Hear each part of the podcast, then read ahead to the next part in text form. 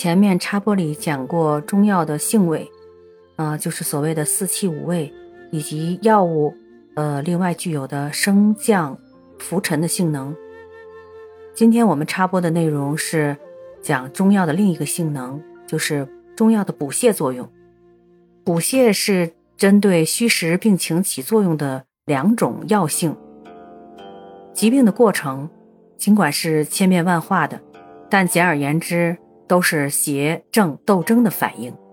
虽然疾病的症状表现非常复杂，但都可用虚实加以概括。能够改善虚实病情、减轻或消除虚实症状的药性作用，就以补泻盖之。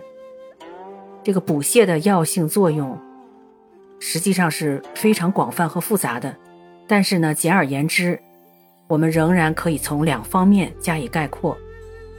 补性药物的作用，主要是补益人体的亏损，增强机体的功能，提高机体的抗病机能，改善虚弱症状。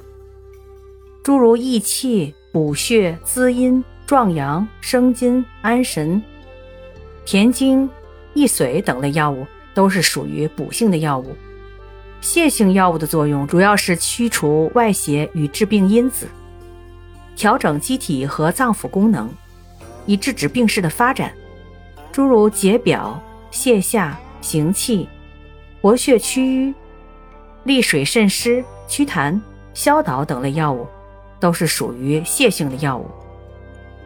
呃，对中药补泻性能的详细阐述呢，在我的另一个专辑《中药基本理论知识》里，第七节六和七中专门有讲。